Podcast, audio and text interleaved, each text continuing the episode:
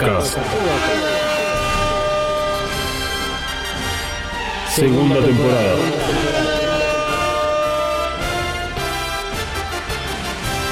The Reveal Series. Te vuelan en pedazos. Ya no aguanto esta pena.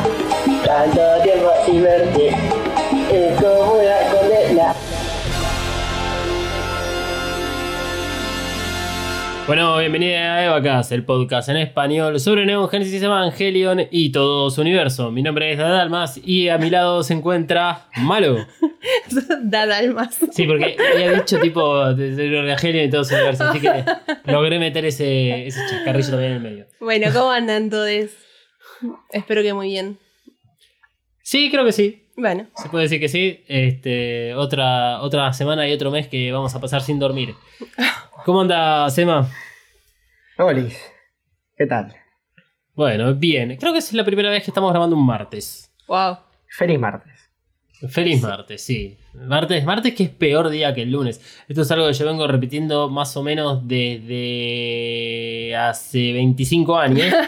Y conozco gente en Twitter que, que lo pone cada martes, por ejemplo. El martes es el peor día del lunes. Digo, me estás cagando. ¿Qué- qué- qué- Indignada. Me hace muy mal eso. sí. La verdad que sí. Eh, sí. Sí, Y bueno. hace muy mal, pero sí, eh, toda la vida he considerado que el martes es uno de los peores días de la semana. El lunes termina siendo lun- lunes malo porque, bueno, es lunes. Pero no hay nada peor que el martes. Sí, la verdad que no. Porque uno el lunes ya, ya, ya lo espera, ya sabe que va a venir, que el lunes tiene que volver a laburar, al colegio, a todo. Pero el martes decís, todavía, todavía estoy acá. Falta muchísimo. Falta mucho, mucho, mucho. El lunes ya te llenaron de boludeces, de estrés y de todo, y el martes querés morir. Sí, este, por eso es que eh, hacemos el martes de memes, como para intentar levantar un poco el ánimo a todos los fanáticos de Evangelion que claramente están trabajando mientras nosotros no trabajamos. Eh, bueno, ojalá sea, sea así en el futuro. Ojalá. Ojalá sea así en el futuro. Eh, cafecito.app barra evacas-bajo por,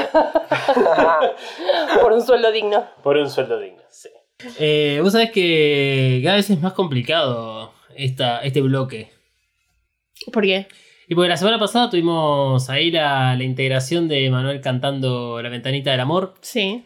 Eh, generalmente trato de, de meterle alguna palabra, alguna frase, algo ahí con la presentación como para ser disruptivo, para que ustedes en su casa presten atención y no estén otra vez con que esto boludo hablando de boludeces durante este primer bloque. Eh, y sin embargo, bueno, me voy quedando sin ideas. Bueno, pero ya la gente nos conoce y nos aprecia. Y pero ¿O no? esperan todo esto. Bueno, Es- chicos, pensé para entender que no se puede toda la vida. Y ahí tenemos la conclusión sobre Evangelion 3.0 más 1.01.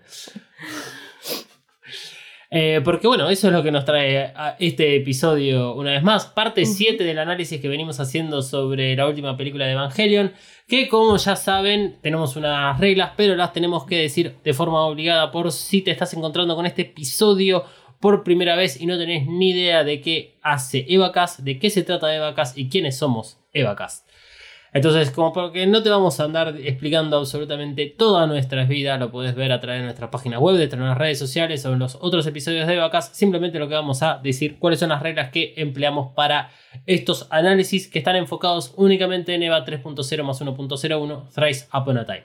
La película es analizada como tal, o sea, como una película que tiene que cumplir lo básico de cualquier historia. Spoiler alert, no lo estaría cumpliendo. Eh, no habrá como comparación con el anime porque las historias no son coincidentes, excepto con Enos de Evangelion que tampoco vamos a estar eh, haciendo esa comparación.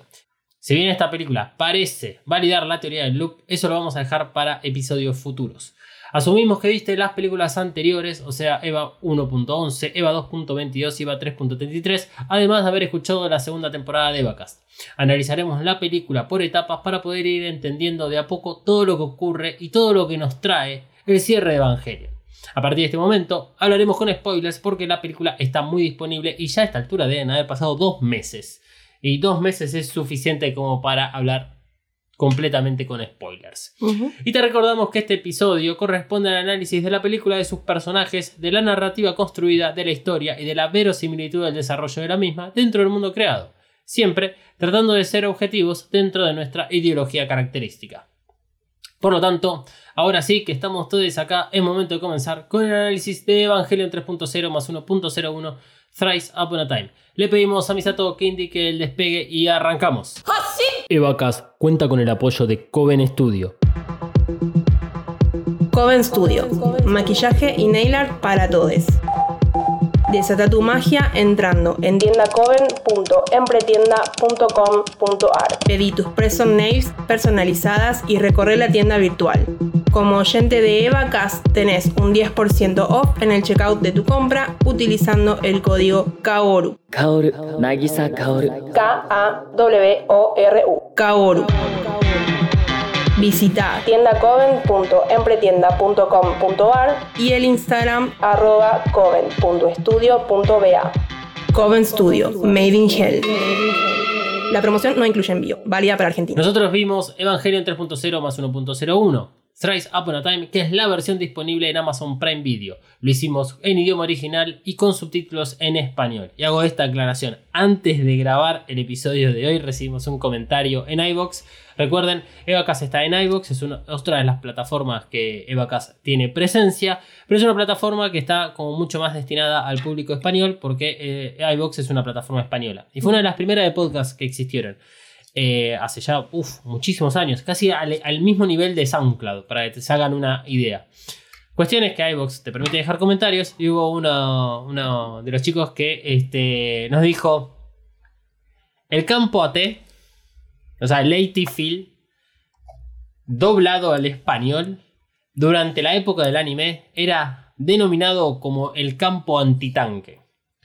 Por este motivo es que hacemos la aclaración en qué idioma y con qué subtítulos que vimos las películas. Y esto es algo que repetimos en cada uno de los análisis de todo el reveal de cada una de las películas anteriores a, digamos, a, a lo que es eh, Thrice Upon a Time.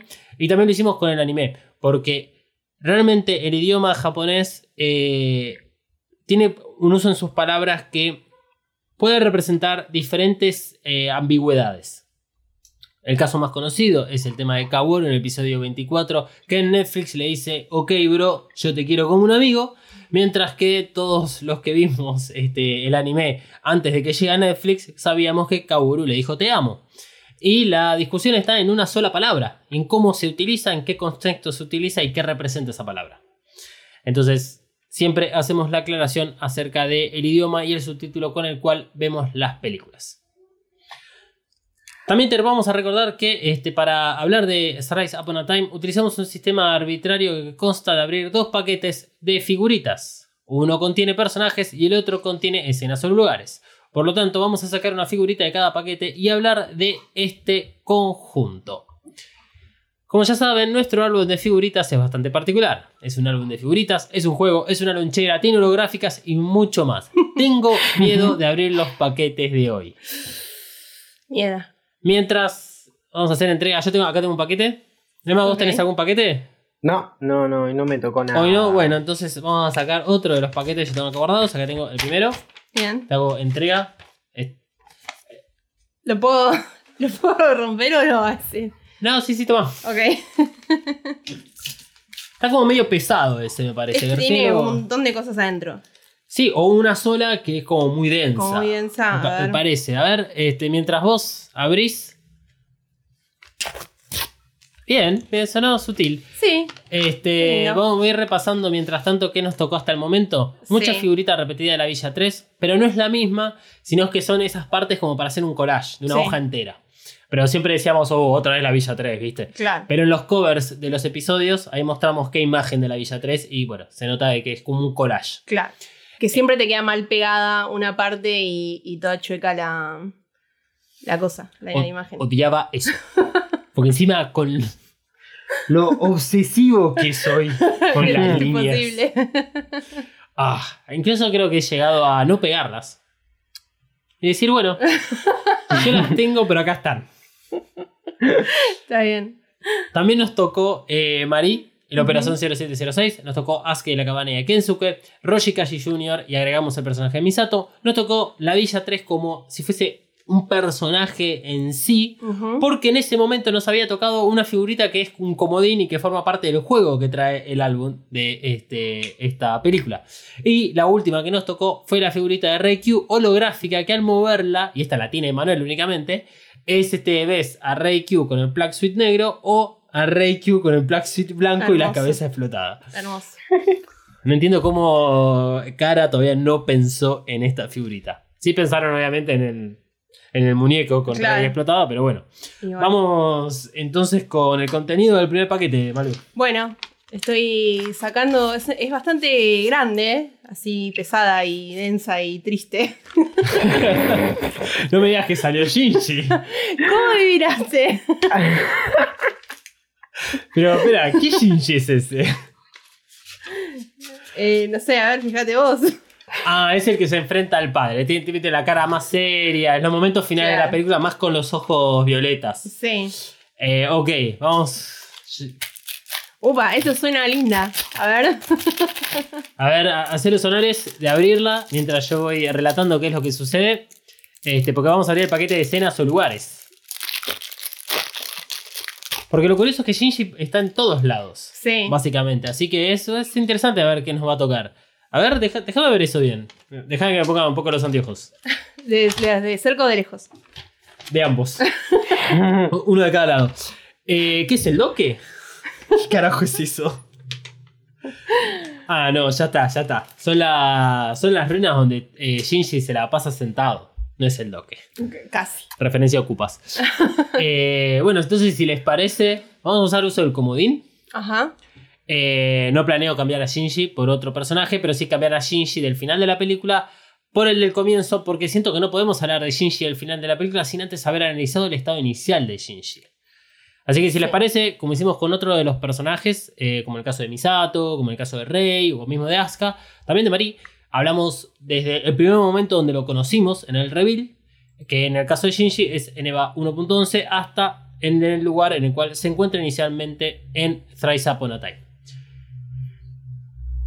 Si en este momento te estás preguntando por qué es necesario este repaso, en el caso del personaje de Shinji, es porque el reveal se encarga de no mostrar realmente los estados psicológicos de Shinji. Con tanta acción y elementos puestos al pedo durante todo el reveal, las partes que consideramos como la esencia de Evangelion siempre quedan en segundo plano. En EVA 1.11 conocemos a Shinji esperando que Misato le atienda el teléfono y por ser un cachorrito demasiado obediente casi muere durante el fuego cruzado de la aparición del ángel Sakiel, que es el cuarto ángel, y las Fuerzas Armadas japonesas. Shinji llega a Tokio 3 para encon- reencontrarse con su padre, que no lo ve desde hace varios años. Padre que lo abandonó cuando era chico tras la muerte de Yui. Yui es esposa de Ikari y madre de Shinji. Lo que Shinji no esperaba hacer al llegar a las oficinas donde trabajaba el padre es tener que laburar también. Claro. Creo que todo esto también va a servir como un- un buen- una buena introducción, digamos, a, a todo el reveal, pero Sí. con la óptica desde Shinji. Shinji se ve forzado entonces a meterse dentro de la EVA 01 y luchar contra esas cosas monstruosas y gigantes que no conoce, Los Ángeles, usando un arma que no conoce, los EVAs, y haciendo un montonazo de cosas que tampoco conoce. Co- Vivir. Vivir. Eh, Shinji es castigado luego de la primera batalla por Toshi porque su hermanita, Sakura, resultó herida y cree que Shinji es el responsable de ese daño. Lo cierto es que Shinji, de acá en adelante, tendrá que batallar contra los ángeles y contra demonios internos que lo tientan a escapar de todas estas situaciones que él es puesto. A medida que pasa la primera película, Shinji logra superar estas barreras invisibles y comenzar a crecer como ser humano. Comienza una relación con Rei, Kensuke y Toshi, lima asperezas con Misato, que actúa de mamá osa y jefa. Al final de la película, y luego de vencer a Ramiel, que es el sexto ángel, Shinji demuestra que si quiere, puede, y más, si es para evitar que los demás sufran mientras él sufre piloteando a la EVA 01. Qué lindo trabalenguas que fue eso. Porque de eso se trata Evangelion. Todas las acciones que realizamos tienen sus consecuencias, sean buenas o malas. Pero como diría Newton, toda acción tiene su reacción. Shinji se ve en una encrucijada. Si no pilotea la EVA, mucha gente y el mundo morirán. Pero si lo hace, es probable que él sufra. El dolor que siente Shinji por el abandono de sus padres, por la falta de empatía de las demás personas y porque es un adolescente de 14 años, es suficiente para que esto sea un terrible drama dentro de su personaje. Y es lo que vos decías recién. O sea, es vivir. Claro, simplemente. O sea, lidiar con cosas, problemas y resolver. ¿Cuántas veces hemos hablado acerca de Evangelion? Es, ese, es esa historia en donde es completamente inverosímil, pero que los personajes están construidos de cierta manera para que representen acciones de la vida real. Entonces Shinji llega a un lugar totalmente desconocido, que en algún punto es lo que nos puede haber pasado cualquiera de nosotros si, estamos en un trabajo o si estamos, no sé, en un colegio, en donde viene alguien y te dice, che, no sé, este, hacemos tal cosa, y vos que tal vez no tenés idea o, o no puedes imaginarte que es esa tal cosa, lo primero que haces es decir, no, no me voy a animar a hacer esto. Claro. Lo que pasa que, bueno, esto está llevado a un extremo en el cual Shinji realmente puede morir. Claro, sí, sí, sí. A ver, me pasa todo, me levanto todos los días y digo, qué, qué miedo, qué carajo hago ahora. ¿Cómo sobrellevo este día? Bueno, a ver, veamos, ya fue. Sí, me levanto todos los días gritando. Me despierto con mis propios gritos. ¿Qué es ese ruido que te hace despertar a la mañana y darte ganas de tomar, no? Claramente. El sonido del despertador. Sí. Me acabas de hacer acordar que tengo que agregar algo a la lista del súper. Ok, bueno. No sé. Alcohol. Alcohol. Ahí va. Listo. Sí, eh, ojalá en el futuro eh, salga una edición especial deluxe. Deluxe Platinum Chromium Evacaster Sí. de anime, no Evangelion, Death and Reveal, el reveal, el manga y no sé qué otras cosas más que venga acompañada con helado, con escabio y toda- Sí. sea todo con la marca Evacast. Sí. Porque sí creo que nosotros entendemos bien qué es lo que necesitamos para ver Evangelion. Pasando a la 2.22, Gigi está un poquito más confiado. No mucho. Pero lo que pasa es que él, en algún sentido, puede decirse que disfrutó esto de la victoria frente a Ramiel. Ponen. Ponele, exactamente, eso justo iba a, a decir. O sea, no lo vemos nosotros. Vemos la victoria frente a Ramiel y cuando arranca Eva 2.22, vemos que Shinji está digamos, en una situación con el padre de intimidad. Pero no vemos si se puede decir que haya disfrutado de la victoria. Sí sabemos que está un poco confiado porque a partir de la victoria contra Ramiel, eh, Shinji empieza a, a subir cada vez más en sus habilidades con el Evangelion, etc. Es un poco lo que sucede después en contraposición con Asuka. Justamente, Asuka es la que llega desde lo más alto con el objetivo de convertirse en la mejor piloto de los Evangelios que hay en NERV. Como Shinji triunfa una vez más durante la batalla contra Sahakiel, que es el octavo ángel, y además se gana la felicitación de Ikari por su desempeño, o sea, se gana la felicitación de su propio padre, Shinji está muy bien anímicamente hasta ese punto. Este es el mejor momento de Shinji. Es ligeramente respetado por pilotar la EVA 01, que es una de las cosas que más a él le puede llegar a importar, que es a través del pilotar la EVA 01 cómo se puede relacionar con las demás personas. Lo mismo le pasa a Rei, lo mismo le pasa a Asuka. Se relaciona con Toshi, se relaciona con Kensuke y se relaciona con Rei. Con Asuka, Shinji tiene como mucho conflicto, pero no es Shinji quien lo tiene. Es más, Shinji intenta relacionarse con ella sin mucho éxito, pero al menos intenta tener el mismo vínculo que tiene con los otros amigos. Además, con Asuka viven juntos, lo cual genera todavía más problemas entre los dos. Pero toda esta relación con Asuka no llega a ser tan fuerte como en el anime. No hay tiempo, porque Asuka es la piloto de pruebas para la activación de la EVA 03. Tras la manifestación de Bardiel, el noveno ángel, e infección de la EVA 03, Shinji es quien tiene que enfrentar al nuevo ángel para evitar una catástrofe. Pero Shinji no quiere pelear, prefiere morir antes que pelear si Asuka continúa dentro de la EVA 03. Cuestión que Ikari activa el Dummy System para tomar el control de la EVA 01 y destruir a la EVA 03, a Bardiel y a Asuka usando las manos de Shinji. Tras la batalla, Shinji se enfrenta al padre como un adolescente lo haría. Sus acciones, de rabieta infantil, son castigadas con la prisión y posteriormente Shinji decide irse de Tokio 3. Shinji huye por segunda vez. La primera vez fue en EVA 1.11, pero ahora es definitivo. Es borrado de NERV como si nunca hubiera existido. Es llevado a la estación de tren como un recluso, pero el destino tenía otros planes. Zeruel ataca con furia y malicia a Tokio 3, destruyéndolo con un único impacto. El décimo ángel mete miedo. Shinji, que estaba en el tren, se ve obligado a ir a los refugios del Geofront y posteriormente decide subirse a la EVA 01 para rescatar a Rei, que fue absorbida por Zeruel. Es así como Shinji cambia la historia. toma por primera vez una decisión de la cual está 100% convencido. Es esta obstinación lo que provoca el casi tercer impacto y luego el tercer impacto. Hasta acá, Shinji se encontraba en un momento delicado de su vida, muy enojado con Ikari por haberlo utilizado para matar a Asuka. Tanto es el enojo que metafóricamente manda a la basura a su padre, porque tira a la basura el stat player. Con Misato no queda claro cuál es su relación, están distantes.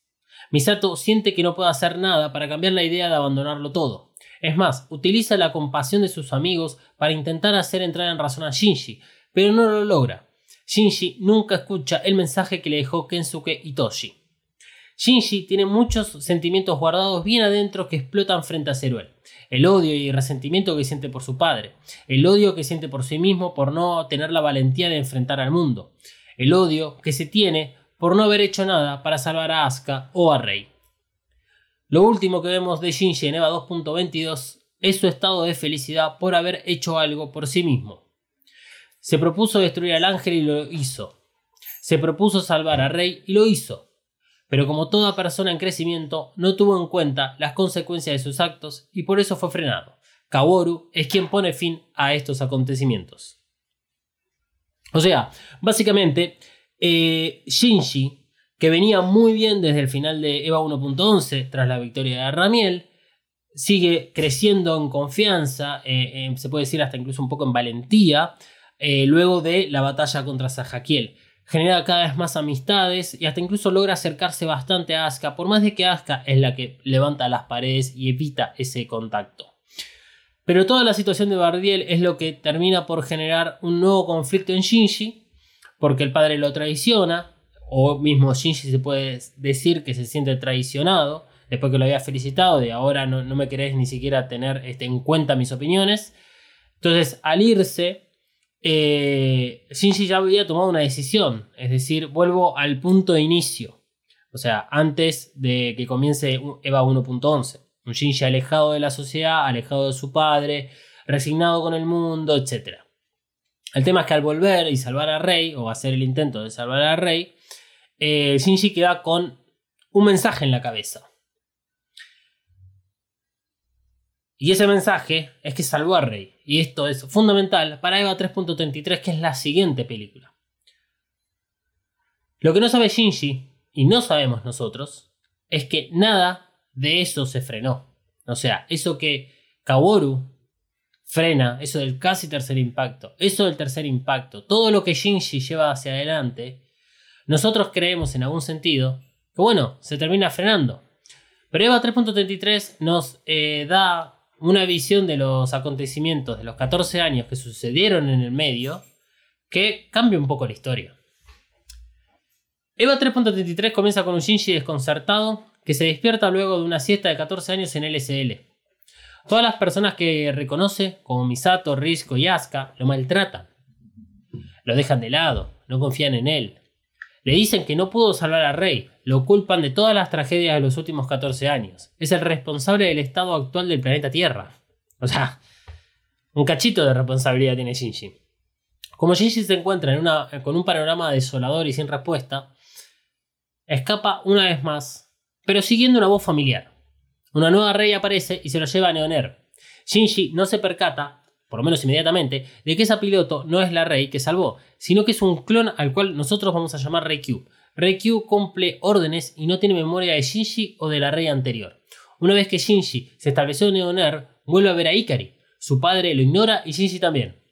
Tiene una conversación con Fuyusuki donde se entera que su madre se metió dentro del núcleo de la EVA 01 y ahora vive de esta manera.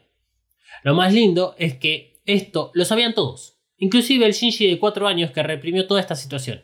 Y obviamente, Fuyusuki lo que le dice es que todo esto es parte del plan de Ikari. También en Neoner conoce a Kaboru, ser celestial si los hay. Kaboru es el primero en demostrar interés en Shinji sin lastimarlo. Le promete que juntos pueden cambiar el mundo y regresarlo a su estado, pero para eso necesita subirse a la EVA 13 y pilotar una vez más. Shinji no quiere subirse a la EVA 13, porque está cansado de ser culpado por todo, especialmente por hacer lo que le piden que haga. Además, en el cuello tiene una bomba que puede explotar si sube a cualquier Evangelion. Como Kaboru le saca la bomba y se la pone él, Shinji es libre de tomar las decisiones nuevamente, casi sin consecuencias. Lo interesante es que Kaworu muere delante suyo con el DSS Choker que era inicialmente para Shinji. Por lo tanto, Shinji se quiebra una vez más y para finalizar el acto provoca el cuarto impacto que ahora sí cambiará la Tierra de una forma nunca antes vista. ¿Qué pasa con Shinji al comienzo de EVA 3.0 más 1.01? Hasta que Shinji llega a la Villa 3 es arrastrado por Asuka. Al finalizar EVA 3.33, Asuka, en un acto de compasión, regresa al Entry Plug a buscarlo para llevarlo a un lugar donde pueda ser salvado. Porque esa es la verdad.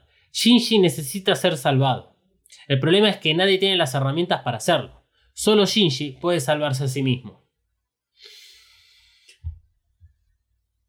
Es raro, eh, igual, digamos, esa conclusión. O sea, la conclusión es lo que da la película, cualquiera de las películas.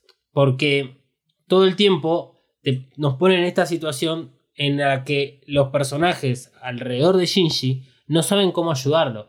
Yo no digo que tengan que saber cómo hacerlo, es complejo el asunto. Pero en definitiva la película después termina resolviendo de que Shinji es el que encuentra en sí mismo la forma de salir adelante. Es también lo que demuestra un poco Enos de Evangelion y hasta incluso el final del anime. Eh, hay, para mí hay gigantes diferencias entre lo que ocurre en el reveal con lo, que es el anime, eh, o la historia original, o la historia verdadera. Eh, pero, pero en definitiva se puede entender como eso. Eh, el tema es que Shinji únicamente puede salvarse a sí mismo si está en un ambiente en el cual se le permite el tiempo necesario como para poder salvarse.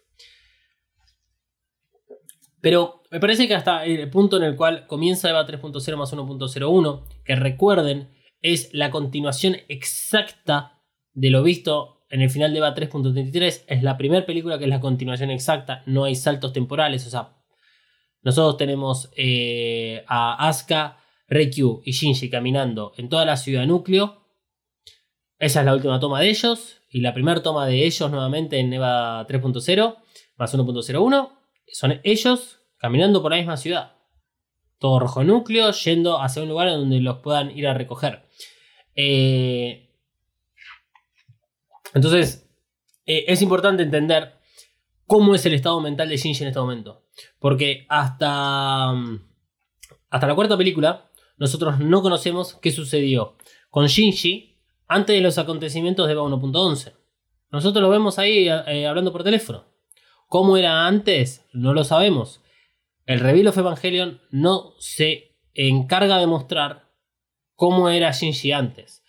Nos tiran un par de frases como que el padre lo abandonó, como que él vivía con un tutor, como que este, se le murió la madre, qué sé yo. Pero ni siquiera, por ejemplo, tenemos las imágenes de las imágenes maternales de la relación que tenía Yui con su hijo.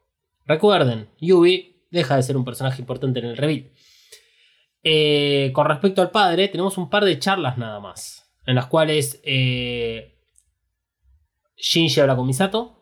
O en realidad viceversa, al revés, digamos. Misato es, quien habla con, con Shinji en relación al padre.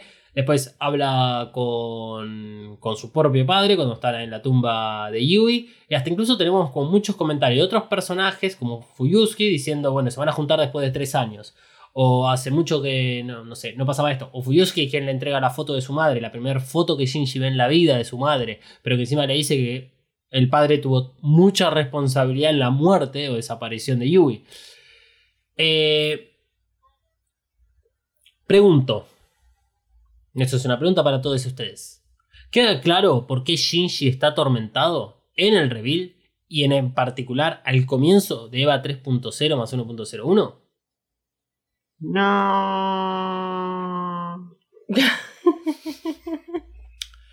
Porque todo este resumen que hici- hicimos recién sobre las tres primeras películas tiene que ver con esta pregunta. Cuando escuchás o, o- o lees o recapitulás en tu cabeza por todo lo que pasó Shinji, sí puedes entender por qué Shinji está aislado del mundo ahí en las ruinas de, esta, de estos cuarteles anexos de Tokio, de, de, de Neonerv.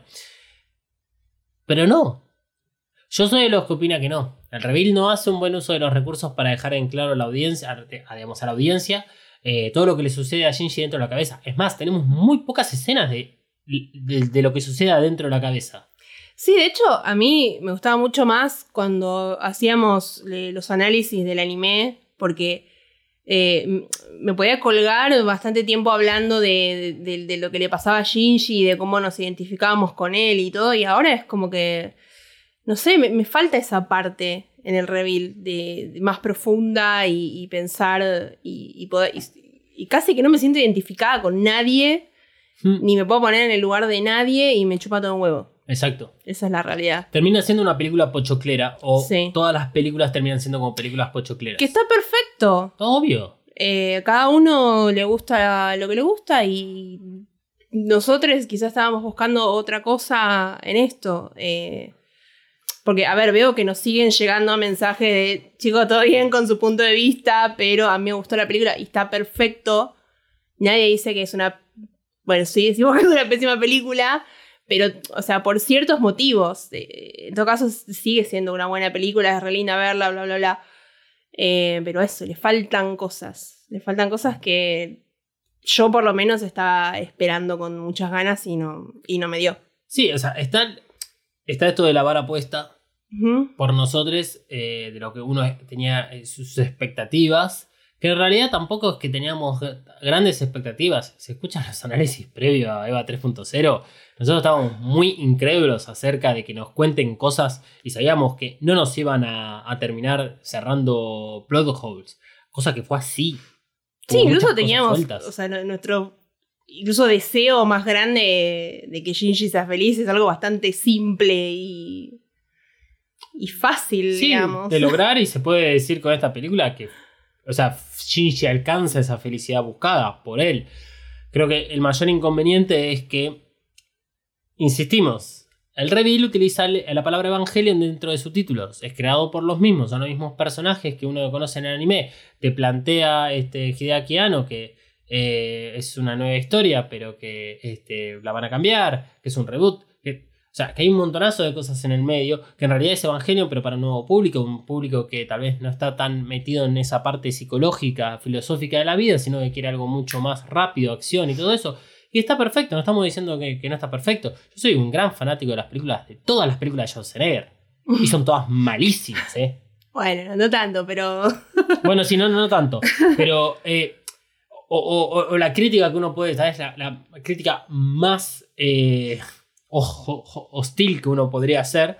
Es decir, si esta película se parece o no a cualquiera de las películas de Rápido y Furioso. Que si, si vamos a hablar de películas pochocleras, malas y todo eso, Sí. es Rápido y Furioso. Sin embargo, son un hit. Las películas de Adam Sandler son un hit. O sea, hay mucha gente que consume estas cosas. Pero no estamos diciendo eso. Nosotros a lo que apuntamos es que todo, todo el reveal of Evangelion fue la antesala a que iba a volver Evangelion. Eh, te estaban motivando una y otra vez con que en algún punto de la historia, y era clarísimo que iba a pasar, que sucede en la última película, tener esos momentos de Evangelion. El inconveniente es que la última película trata de contentar absolutamente a todos. Y falla en hacerlo porque es contradictoria en sí misma. Y eso es lo que nosotros criticamos. ¿Y por qué es contradictoria en sí misma? Escuchen las seis primeras partes de, esto, donde marcamos justamente esos puntos. Eh, y es una lástima que sea así. Eso es el tema. Es una lástima que sea así. Yo no me quiero meter mucho con las comparaciones ahora del anime o en Evangelion, que vos lo decías. O sea, eh, ¿cuántos episodios del anime teníamos con respecto a, lo- a las eh, introspecciones dentro de Shinji? Las escenas de los vagones. Ya no. Sí. O sea, la- las únicas que hay mm, carecen un toque de sentido. Sí, o está, qué sé yo, muy. eh, muy puesto así nomás. Y. digamos, no. Pasan incluso desapercibidas algunas cosas. Claro. Eh, intentan estar para que vos tengas ese recuerdo al anime, pero le cambian un poco el significado, como vemos en EVA 1.11, donde la primera escena que hay del tren es este, no, Yui y, e Ikari ah, eh, mencionando los nombres, posibles nombres para su hijo. Si es hijo, o sea, Sí. Shinji, si es hija Rei. Remil extraño esas, esas escenas. Totalmente, porque no tiene ningún sentido. No la retoman después. Hmm. No tienen, o sea, pusieron un montonazo de cosas que después las, las tiraron a la basura. Y en EVA 3.0 más 1.01, que tenemos escenas del tren y todo eso, y están bien hechas. El problema es que antes no sucede. Claro. Las perdieron. Eh, en EVA 3.3, re- re- digamos, recuperan esa, esa, esa como visión de Shinji, porque es una película desde, el, desde la óptica de Shinji, pero también queda hasta un poco perdido eh, cuando Fuyusuki le dice a, a Shinji todo lo de su madre. Shinji sale tambaleándose y tenemos a la cámara que está tambaleándose, tenemos que tiene como eh, la- las frases de Ikari, de Misato, de Asuka, de Sakura, eh, que, le están dando vueltas por la cabeza con que no pilotees, que, que esto, las frases de Fuyusuki, aquello, y ahí está como bastante eh, mareado, hasta en algún punto su- supongo que, que ni, ni siquiera creo que esté enojado, creo que más que nada está desconcertado. Y tratando de entender qué es lo que está sucediendo. Inmediatamente se tienen que subir a la EVA 13. Entonces, es, el problema es que hay tanta inmediatez en todas las acciones que ocurren, es que rápidamente se pierden. Se pierden esos momentos de tensión. Se pierden. Y vos te olvidás de, de- de todo lo que le está pasando a Shinji por la cabeza. Puede que haya cambiado, tipo, algún escritor, guionista, al- algo que. ¿No? Ok. No, no, no. O sea, finalmente falta una persona que, que puso todo eso en el anime y. O no lo dejaron después, o no sé. Es que esa es la paja. impresión. Esa es la primera impresión. Vos decís, porque la misma gente que estuvo en el anime, o sea, estamos hablando de, de- No todo el staff. Estamos hablando de la gente que toma las decisiones o son los que están trabajando ah, y son las últimas personas al final de la línea de producción. Hmm. Hideaki Anno es el productor y director ejecutivo. Escribió la última película. Escribió la mayoría de los scripts para las tres anteriores. Maeda, Tsurumaki fueron eh, directores en algunos episodios del anime, fueron eh, colaboradores eh, en algunos guiones. Exacto. Y, y a medida que iba pasando en el anime, recibieron más protagonismo. Claro. En, en el episodio introductorio que hicimos para el reveal, eh, para todo el reveal de la segunda temporada, que es más o menos el episodio número uno, número 2 de, número uno de, de, eh, pueden encontrar que hablamos de cada uno de los eh, escritores, directores y cuál era su relación con el anime, para que vean de que son gente grosa, son gente que ha trabajado con Hideaki Anno durante muchos años. ¿Qué es lo que cambió? La parte ejecutiva. Marie es metida para vender dibujitos para vender este figuritas por un ejecutivo de estudio cara, que obviamente no estaba antes. Entrevista del 2008 entre Tsurumaki y Hideaki. Lo dicen tal cual.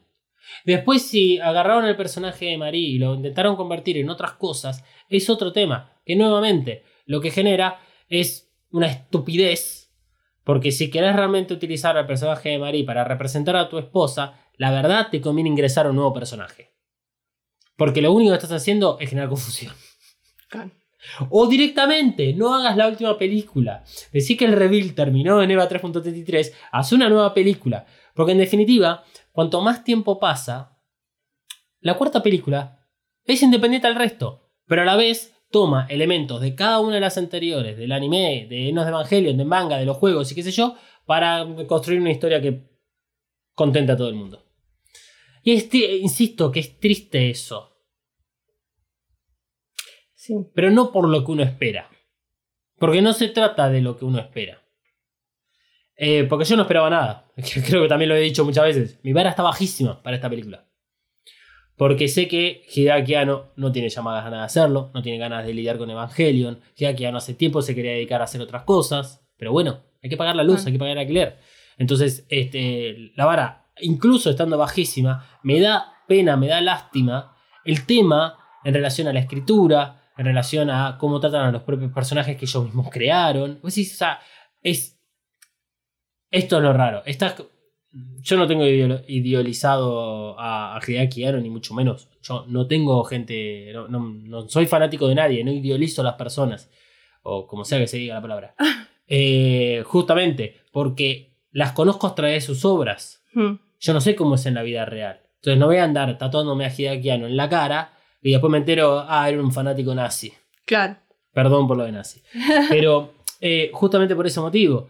Entonces, eh, pero me llama muchísimo la atención de que este mismo grupo de personas que hizo el anime hoy en día hagan estas cosas.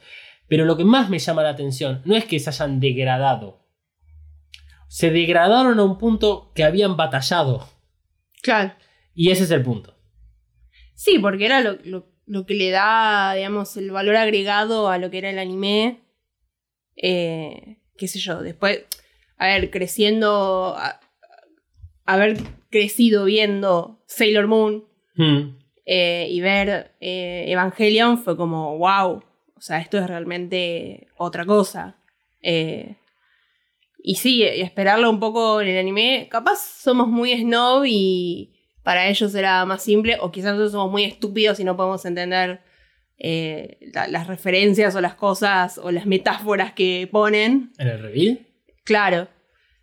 Pero, qué sé yo. eh, que es eso básicamente lo, lo que me falta.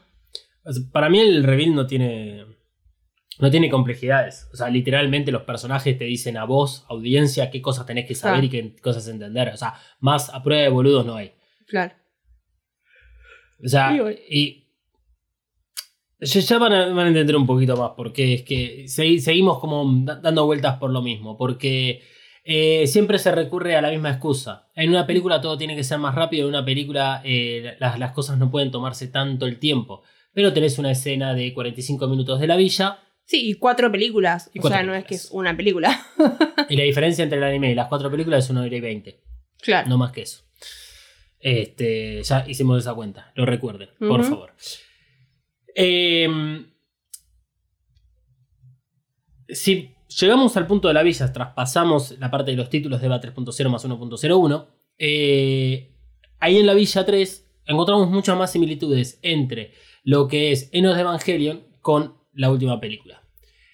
No, no me voy a meter mucho en la comparación, pero lo único que quiero decir es que, por lo menos mi opinión, es que Shinji sufre mucho más en el anime y en Enos de Evangelion que en el reveal. Si me apuras para darte qué explicación, es que Shinji en el reveal no mata a Kaboru.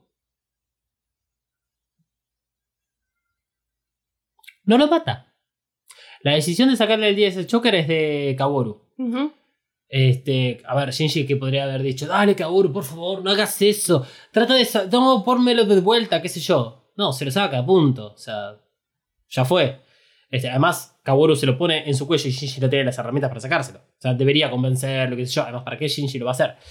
Eh, de todas formas, Kaworu lo convence en ese momento de que todo lo que van a hacer de ahí en adelante va a ser para recuperar el mundo tal cual era antes. Entonces Shinji va a decir, bueno, dale, vaya- vayamos por este lado. Por eso hablábamos muchas veces acerca de la manipulación de Kaworu para con Shinji. En el anime, eh, Kaworu le dice a Shinji que él tome la decisión de qué hacer con la vida de Kaworu. Si lo mata o no.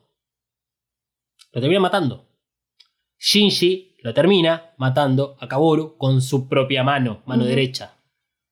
Cuando hablamos con Susume, eh, después de, de EVA 2.22, que estuvimos hablando más que nada sobre la escena de Bardier y la EVA 03, eh, hace la comparación con respecto al anime. Y una de las cosas que, que más marca de esa escena es que Shinji nunca sabía quién era el que estaba adentro. Shinji nunca se entera que había un piloto conocido. Y ni siquiera ve venir el ataque. Shinji está desprotegido completamente. La EVA 03 va, ah, digamos, deshabilitando a la EVA 00, después a la EVA 02 y por último se enfrenta a la EVA 01. Es, es muy complicado todo lo que sucede en el anime, en esa escena en particular.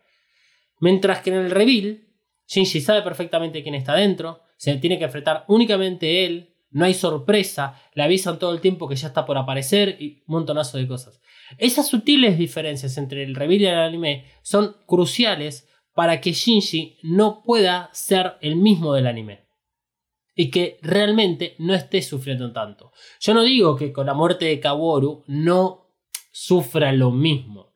Pero hay una gran diferencia entre con tu propia mano, tu propia decisión, matar a una persona, que verlo morir a través de un entry plug. Claro.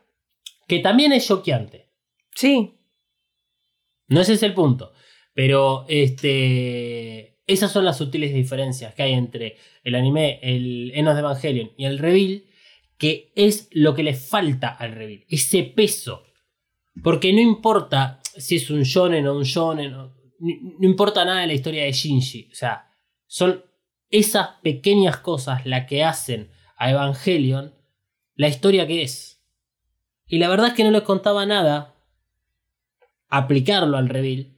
Incluso seguir con el mismo tipo de, de narración que, que- que, digamos, definieron para, para la última película. O para, la- para todo, toda la parte del reveal. Pero bueno, si vamos a decir que Shinji está sufriendo, aunque no lo veamos, y aunque nos olvidemos que sufre. Lo está.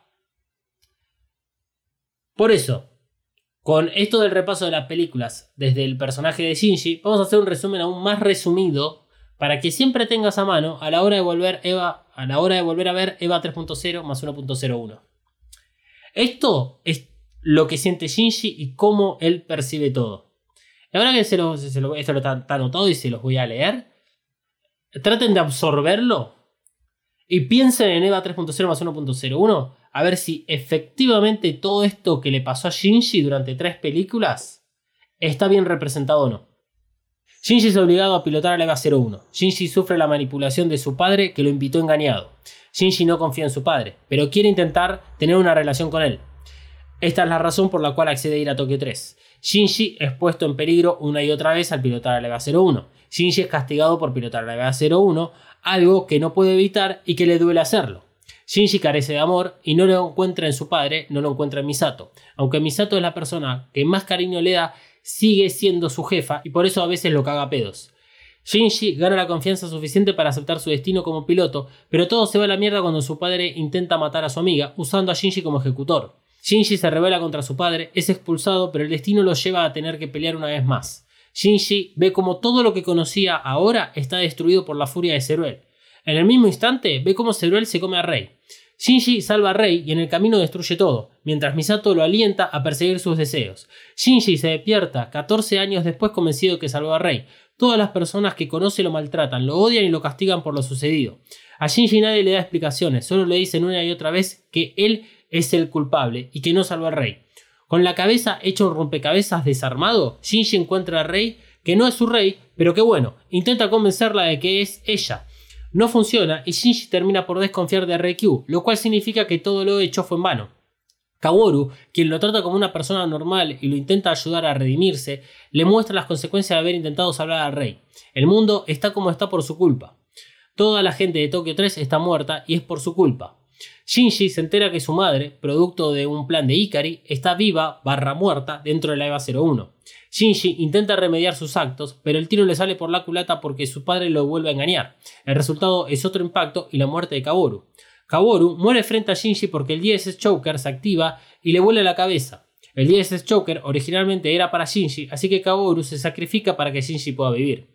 Con la muerte de Kaworu, el cuarto impacto continúa hasta que Shinji es sacado para que pueda ver el desastre una vez más con sus propios ojos. El mundo es ahora rojo núcleo, y es un lugar inhabitable para todos los seres humanos. Ah, y como si esto fuera poco, Shinji tiene 14 años aproximadamente. Shinji no quiere pelear más. Porque pelear significa que los resultados no serán como él quiere. Al pelear, él sufre y los de su alrededor también. ¿Para qué vivir si sabe que es una herramienta o un instrumento manipulado por otros, como Misato, como Asuka, Ikari, Kaworu, Kashi, etc.? Shinji llega a la villa obligado o arrastrado. No tiene voluntad de vivir, no tiene voluntad de comer o de sobrevivir. Tampoco tiene la voluntad de suicidarse y por eso lo vemos comer desesperadamente entre lágrimas. Todas las relaciones que tuvo con los demás fueron por conveniencia. Por eso quiere estar solo, porque no confía. Tampoco quiere estar con aquellos que lo van a culpar por todo lo malo que hizo, aunque Shinji haya sido una mera herramienta manipulada por los demás. Shinji es un niño solitario de 15 años al que nadie comprendió, pero todos usaron. Nadie sabe cómo acercarse a él para ayudarlo. Nadie sabe cómo tratar a un niño que acaba de ver morir a su crush, al cual le explotó la cabeza y se sacrificó por él. Nadie entiende que Shinji está en shock. Nadie entiende a Shinji. Este es el Shinji que está solo en la ruina de uno de los cuarteles de NERV, distante y alejado de la sociedad, solo en su propio mundo sumergido en sus tóxicos pensamientos, sin ser ayudado adecuadamente y sin querer recibir ayuda. Este es el Shinji que el reveal cree mostrarnos, o sea, cree mostrar a la audiencia. El reveal se pierde en imágenes bonitas y efectos súper increíbles, pero deja en segundo plano lo más importante. ¿Qué pasa dentro de Shinji? La respuesta es fácil y obvia. Si ves el anime, sabes qué sucede. Está bien, hoy podemos hacer esa suposición, pero te recuerdo que los mismos creadores fueron quienes propusieron al reveal como una nueva historia y que no era necesario ver al anime. La cuarta película, EVA 3.0 más 1.01, viene a cuestionar todas estas decisiones que se tomaron desde el comienzo del reveal. Por un lado intenta respetar las decisiones y por el otro las rompe. El reveal es muy vago en muchos aspectos y se nota en toda la escena de la villa. Durante la estadía en la Villa 3, la historia se enfoca en Rei Q y que luego es asesinada. No se enfoca en Shinji, no se enfoca en el pibe que ve otra vez a alguien morir por una explosión de la cabeza. No se enfoca en el protagonista que mágicamente supera todos sus traumas descritos anteriormente. Y con esto cierro. Lo hablamos en el episodio anterior. Shinji tendría que haberse desplomado nuevamente tras la muerte de Reikyu, pero no lo hace.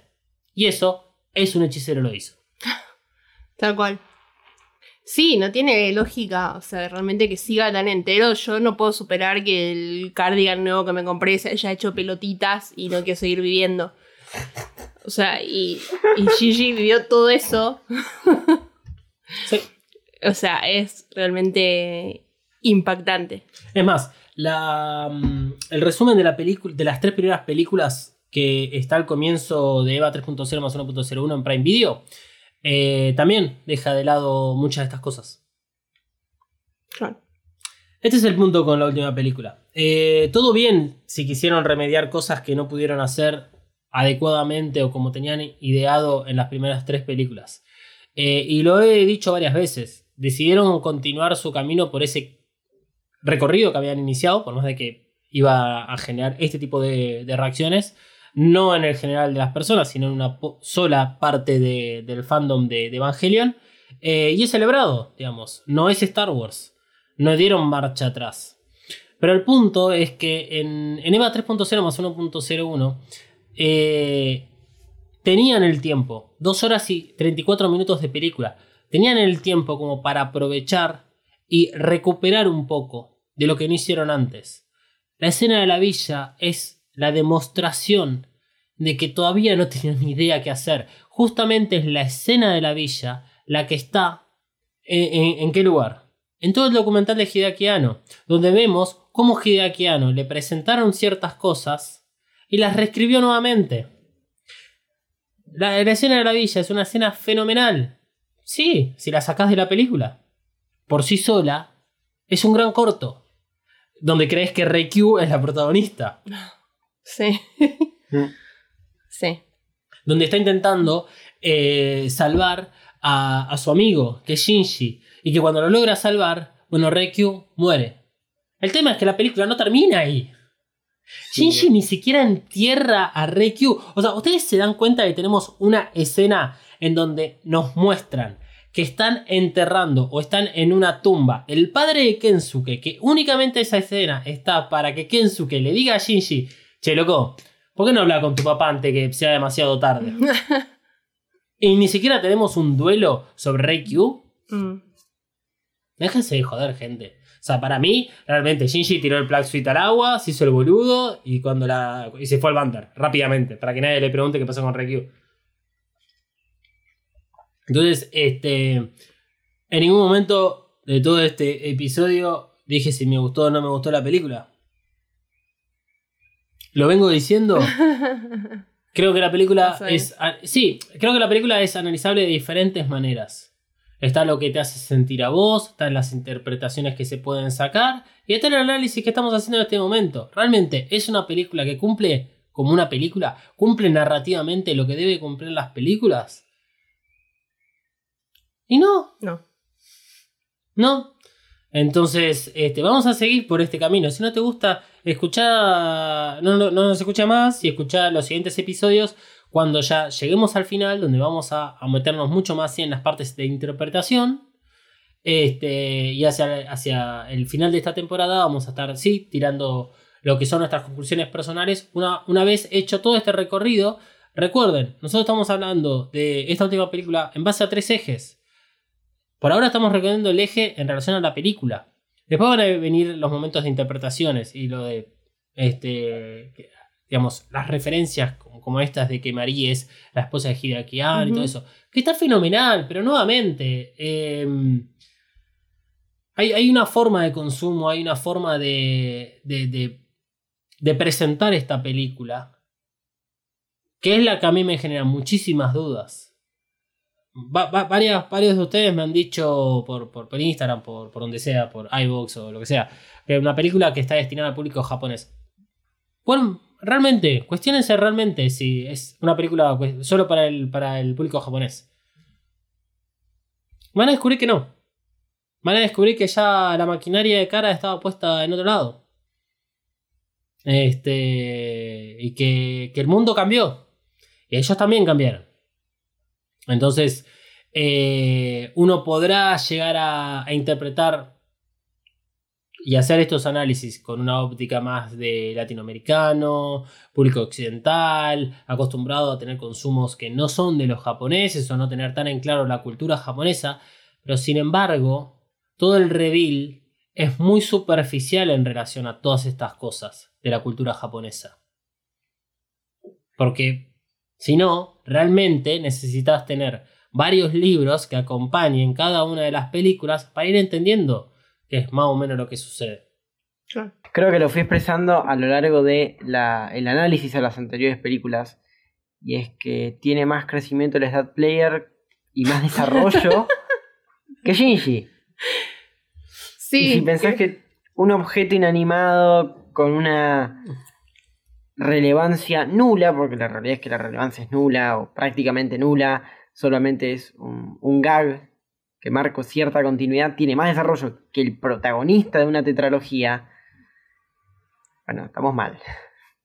Sí, bueno. Me parece un poco exagerado decir que Shinji no tiene tanto desarrollo como el Edad Player, pero, pero sí. eh, es, es por ese lado. O sea, si, si nos ponemos. Así como hoy hicimos un, un resumen, desde el personaje de Shinji a lo largo de tres películas, eh, todos los momentos realmente de conflicto que tiene guardado en su cabeza. Si hacemos un episodio de todas las cosas que agregaron como nuevas en, las, en todo el reveal, eh, bueno, el episodio va a ser del doble de duración de este y vamos a descubrir todo, todo un- una biblioteca de elementos completamente al pedo. Y ahí es donde cuestionamos nuevamente al reveal. Y donde marcamos que no tenían la más puta idea de qué hacer. Que está todo bien si no tenías ni idea de qué hacer. Listo, fenómeno. Ok. Te lo entiendo. Te lo puedo ya entender. Todos hemos hecho trabajos este, a, o sea, media máquina o faltando 5 pesos para. 5 centavos para el peso y ese tipo de cosas. O sea, es comprensible. Eh, pero hay ciertas varas puestas. Una cosa es que la haga yo. Otra cosa es que lo haga una empresa que cotiza en la bolsa, que maneja millones de dólares y que tuvieron 8 años para hacer esta película. Y que en realidad se termina llegando a estas instancias donde tenés este, miles de elementos completamente al pedo. eh, porque decidieron dejarlos así nomás. O sea, claramente era más fácil dejarlos y agregar más cosas, como que Asuka es un clon. ¿Viste? Eh, Sí. por el hecho de, de decir quiero cambiar, es como decíamos al comienzo de este episodio. O sea, ¿cómo puedo seguir superando las intro de, de vacas si todo el tiempo agrego, agregamos la musiquita con Emanuel, que decimos alguna pelotudez como el podcast más cumbiero, que hacemos esto ¿cómo hacemos para subir la vara? Mm. Una y otra vez. No, tiene que haber un momento en el cual la vara tiene que quedar fija y tiene que ser un punto de calidad insuperable. O que si lo vas a superar, va a ser un salto insuperable. En, en ese sentido, pasar del anime barra Enos de Evangelion al reveal fue un salto de calidad. Calidad de sonora, calidad eh, visual. Perdieron en historia. Sí. Opino exactamente igual. Sí, sí. Porque, y esto sí es una opinión ya mil personal, que es que por más que me gusta mucho lo que es eh, toda la parte audiovisual del reveal, la realidad es que yo que nací finales de los 80, he vivido toda gran parte de mi infancia viendo una televisión de tubo en super que requete recontra under HD. Sí, lluvia, píxeles, cero definición y todas esas cosas. eh, no me choca tanto ver el anime o Enos de Evangelion. Y eso que tiene unas animaciones de la San de la Lora. Sí. Eh, y tal vez para un público nuevo, más joven, más como Emanuel. Pasa que Emanuel es el mismo caso que yo. Nosotros somos argentinos, gente. ¿no? Muchas personas no nacimos con televisión de plasma y HD. Habría que preguntarle a cuatro pibes que nacieron hace 10 años. A ver qué pasa cuando ven el anime, qué pasa cuando ven el Reddit y dicen, che, me gusta más el Reddit porque se ve más claro. ¿Viste? Y no tengo que forzar la vista Claro. para hacerlo. Lo veías en un televisor de 15 centímetros por 15 Exacto. Entonces, puedo entender ese salto de calidad y la pérdida Sí. de la historia.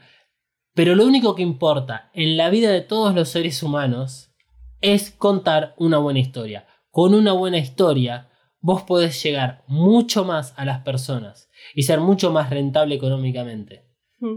Y esto no se lo digo a nivel Evangelion, se lo digo a través del podcast. Nosotros hacemos un podcast que es de cine y series, barra anime. Eh, súper superficial, eh, súper banal. A nadie le importa y sabemos que lo que decimos eh, no- nosotros acá nos importa únicamente a nosotros mismos. ¿Cuál es la diferencia con otros podcasts?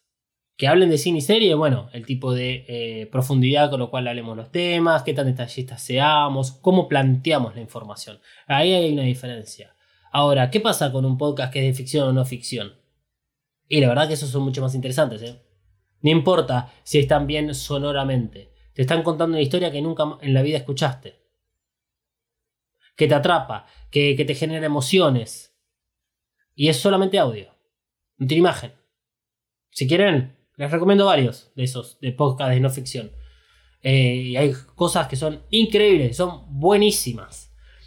Eh, y es solo audio. Es solo una historia. Un libro no tiene imagen, no tiene sonido, tiene palabras y es solo una historia. La historia es lo que prevalece en el tiempo. La historia del anime es lo que hace que el anime lo podamos volver a ver dentro de 50 años y aún así, en un mundo completamente diferente del cual nosotros nacimos y del cual fue pensado el anime, vamos a sentirnos identificados con sus personajes. Pero con el reveal eso no va a suceder. Amén. Evacast, segunda temporada de Reveal Series. Bueno, hasta acá hemos llegado en el episodio de hoy. La semana que viene vamos a continuar con el análisis de Shinji, porque este, tenemos otra parte para ver de Shinji. Vamos a tratar de meternos dentro de la cabeza de Shinji, eh, dentro de lo que, es, lo que sucede en la villa y seguir sus pasos a través de la villa. Pero era necesario que entiendan qué pasa dentro de la cabeza de Shinji para que podamos realmente entender cómo él logra superar este estado y subirse al Bander para por, digamos, definitivamente y por su de propia decisión, volver a pilotar a la EVA 01. Porque eso es lo que termina sucediendo. Y ya ahí nos vamos a meter en las escenas finales de Evangelion 3.0 más 1.01 Thrice Upon a Time. Si le avisamos que el próximo 5 de octubre es el cumpleaños de Vacas. Uh, ya. Eh, ya. Es dentro de unos 5 días, creo. sí, más o menos. bueno. Eh, vamos a comunicar a través de las redes sociales, así que estén atentos que vamos a hacer. Eh, ten- tenemos ganas de celebrarlo a través de Twitch, pero puede ser que no lo hagamos el mismo martes, porque, bueno, el martes es un día laborable, es un día de mierda, es el martes de memes, eh, y porque es la semana que Claro. Claro. viene.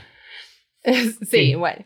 y tal vez lo tiramos más para el fin de semana, hacemos, ahí sí hacemos alta fiesta eh, con todos ustedes y que sabemos que es más probable que todos podamos participar durante un fin de semana donde no estamos ligados a cuestiones laborales o estudiantiles. Perfecto. Por lo tanto, aprovecho para recordarles que puedan seguir a Evacas en Twitter, Instagram, TikTok, canal de YouTube, Twitch y mucho más. Solamente busquen Evacas-pod. Se acabó. Bien. Ahí me pueden encontrar en mariana.flores.coven o coven.estudio.ba. Ya, les quiero mandar un saludo a algunos Evacasters que me han estado siguiendo y comentando boludeces que pongo, así que les mando un saludo. Uh, qué bueno. Sí.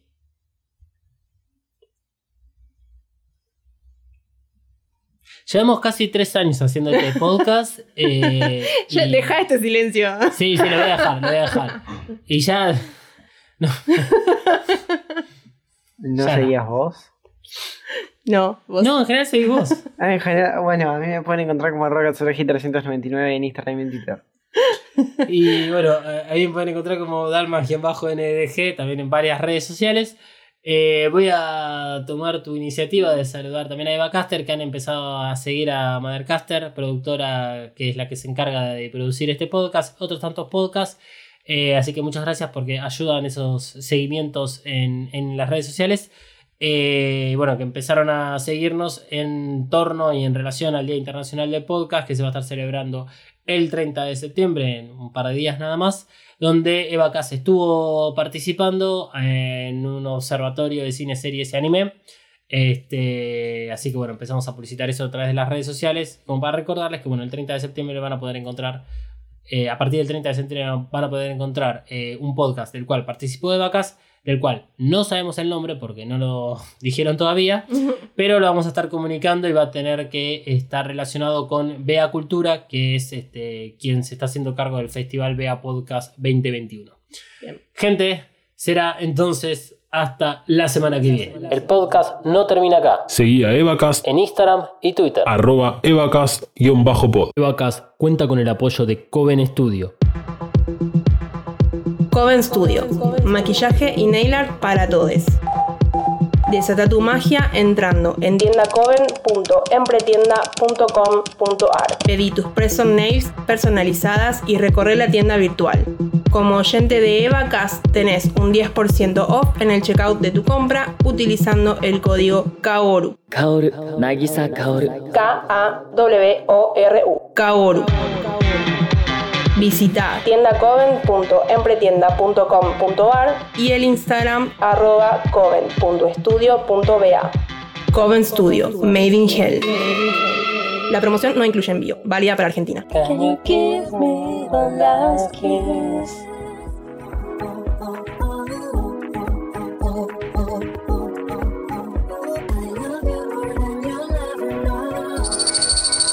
Evacast es un producto fabricado 100% en los headquarters de Mothercaster Media ubicados en Saavedra 3.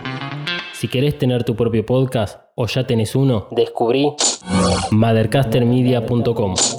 Elegí el servicio que mejor se adapte a tus necesidades y objetivos. Producción, mentoría, cursos, edición y más. Busca arroba Mothercaster en tu red social favorita y no te quedes afuera. Mothercaster Media. Transforma tus ideas en podcast.